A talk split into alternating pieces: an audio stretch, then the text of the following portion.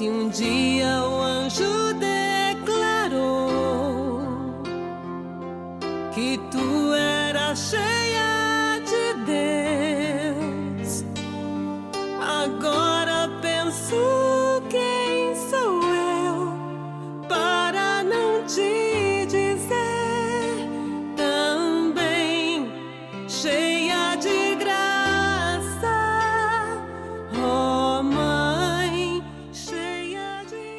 Olá, meu irmão, minha irmã, paz e bem.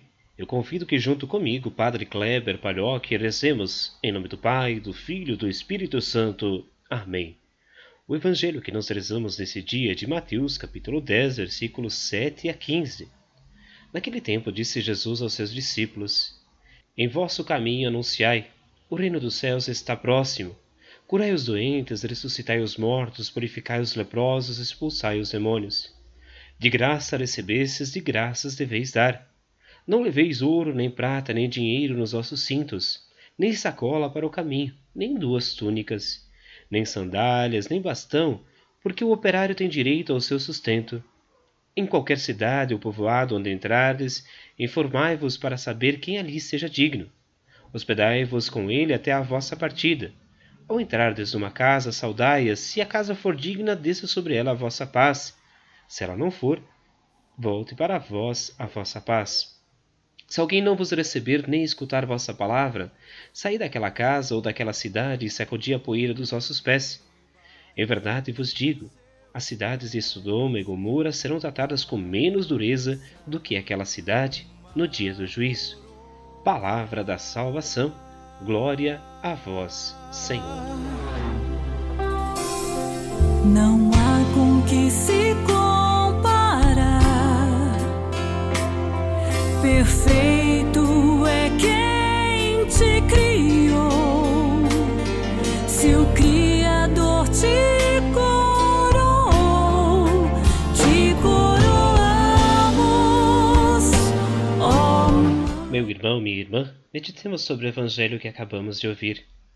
Nele nos damos conta, em especial, desse carinho, dessa presença do Senhor junto à humanidade. Ele é a continuação daquele evangelho que Jesus envia os discípulos para irem junto do seu povo.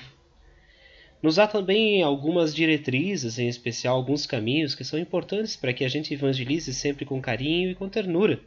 Nesse caminho encontramos especialmente o pedido para que sejamos sempre simples, vivamos a ternura nas relações, cuidemos para que sejamos os portadores e os receptores da boa notícia.